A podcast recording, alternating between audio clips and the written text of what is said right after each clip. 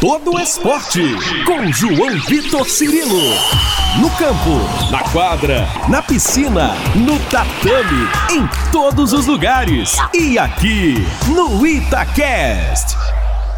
Um abraço para você que está conosco aqui no YouTube da Itatiaia, no Spotify, no Deezer, no Google Podcasts, na sua plataforma de áudio favorita. Estamos chegando, edição 88 do podcast Todo Esporte. Desejando a você um ótimo dia, uma ótima noite, uma ótima tarde também, você que nos acompanha em qualquer horário. Como você pode ver, estamos aqui no Minas Tênis Clube, onde o Minas garantiu na noite essa última segunda-feira a classificação às semifinais da Superliga Feminina de Vôlei. Vem por aí ou Pinheiros ou Osasco. Pinheiros venceu o primeiro jogo, 3 a 2 Osasco terminou na frente, na fase classificatória.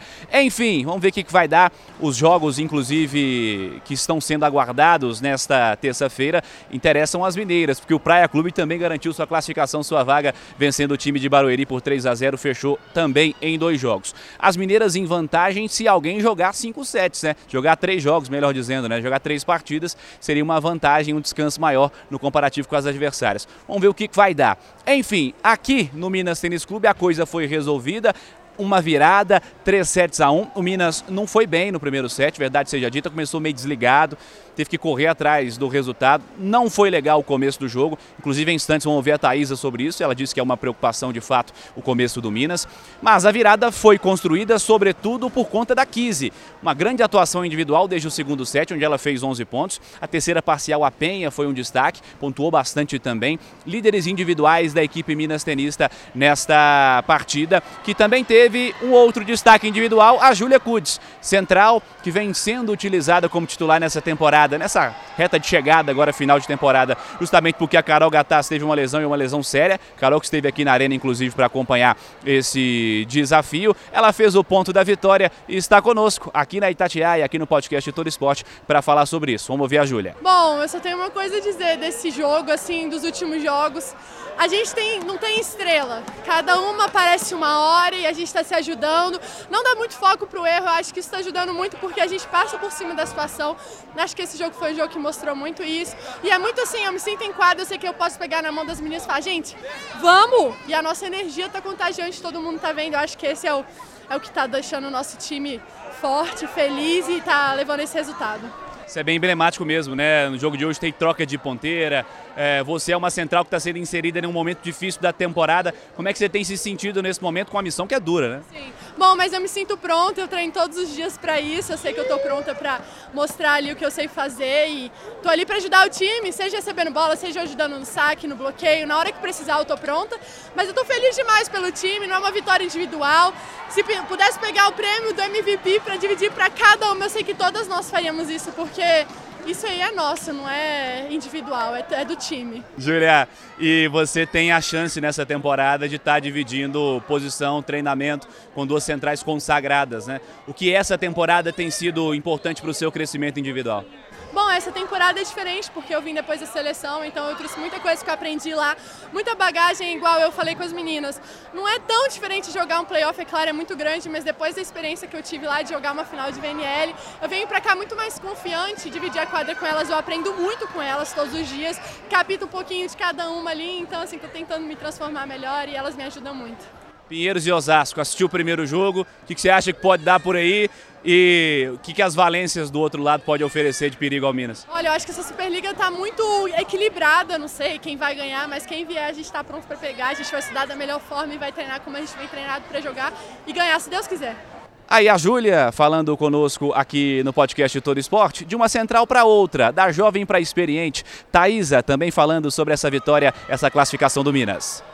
A gente sabia que ia ser um jogo difícil, jogos difíceis, é, gente, é outro campeonato. É, eu sempre enfatizo isso porque realmente é. É, é tudo ou nada.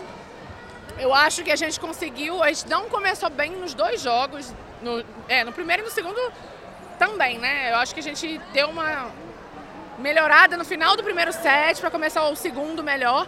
Mas assim, a gente tem que começar a preocupar um pouco com isso, porque daqui para frente vai ser jogos cada vez mais difíceis é, eu acho que prevaleceu o nosso saque, nosso sistema defensivo funcionou bem. Mas a gente depende de um saque muito bom e a gente não vinha sacando bem desde o primeiro jogo, dos primeiros sets. E quando a gente conseguiu forçar o saque, quebrar um pouco né, o passe ali na mão, ajudou bastante nosso sistema defensivo. Então, eu acho que principalmente isso que fez a diferença. Vem aí mais uma sequência dura, independente de quem vier pela frente, né? Pinheiros e Osasco chegou a ver o jogo que vem por lá, jogo de 5-7, jogo duro. É vantagem para o Minas ter fechado em dois e talvez esperar um adversário fazer uma série mais longa. Como é que você encara essas possibilidades? Se tivesse que escolher, é para forçar terceiro jogo lá ou define em dois para saber logo? Na verdade, assim, eu, eu, eu acho que a gente estava muito focado na gente. A gente sabia que ia ter muita dificuldade nessa, nessa, nessas quartas, então a gente estava muito focado nisso. É claro que é muito importante conseguir fechar em dois para você ter uma, uma mais tempo para descansar e recuperar. A gente está com alguns problemas físicos e isso é muito importante. Então, assim, a gente ganha com isso, com certeza.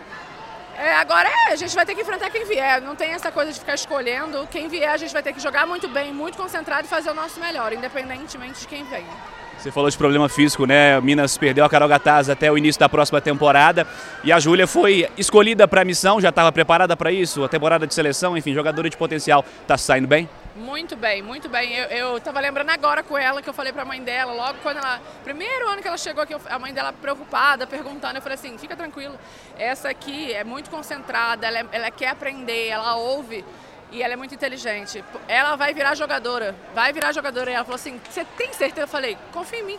Eu conheço um pouquinho de voleibol. E ela está mostrando é, que tem muito potencial. Ela não é tipo uma promessa, ela já é uma realidade. Ela já está jogando muito bem, fazendo muito bem para a idade dela.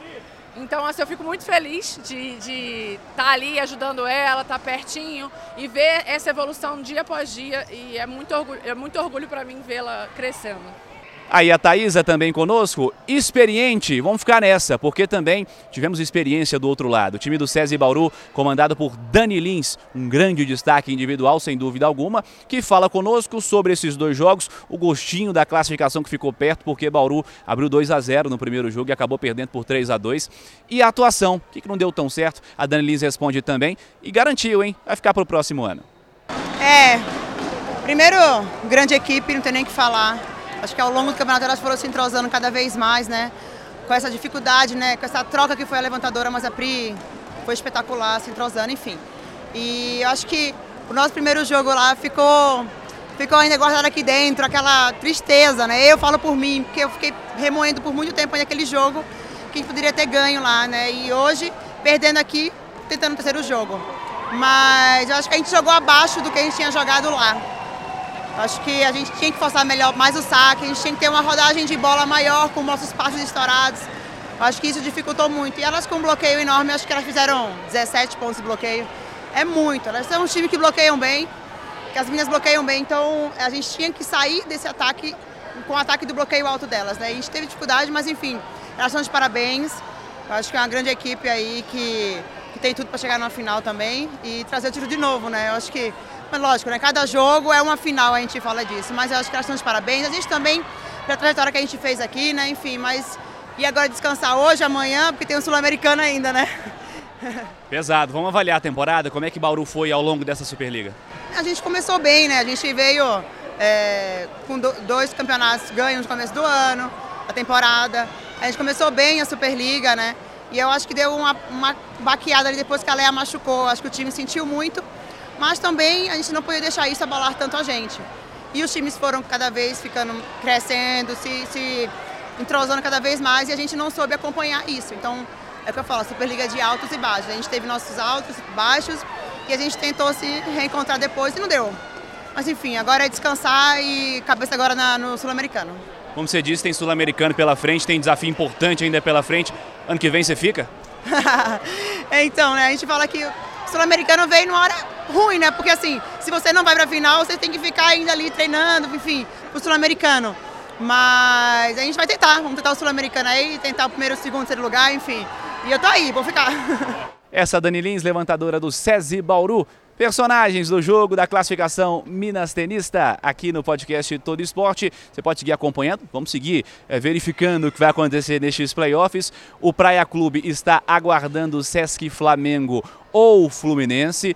Flamengo fez 3 a 0 no primeiro jogo fora de casa, joga também nessa terça-feira como mandante. E o Minas aguardando ou a equipe de Osasco ou a equipe de Pinheiros. Pinheiros venceu o primeiro jogo em casa. Esse é o podcast de Todo Esporte 88. Você que está no YouTube, deixa aquele joinha, deixa aquele like. Você que está na plataforma de áudio, obrigado também pela sua audiência. Voltamos ainda nessa semana, hein? Tem entrevista especial para sair na sexta-feira. Vamos conversar com o William e com o Vissoto. Também aqui no Minas, eles anunciaram a aposentadoria e não retornam mais às quadras na próxima temporada. Mas o Minas tem semifinal de Superliga Masculina. Vamos falar sobre isso. Abraço, galera.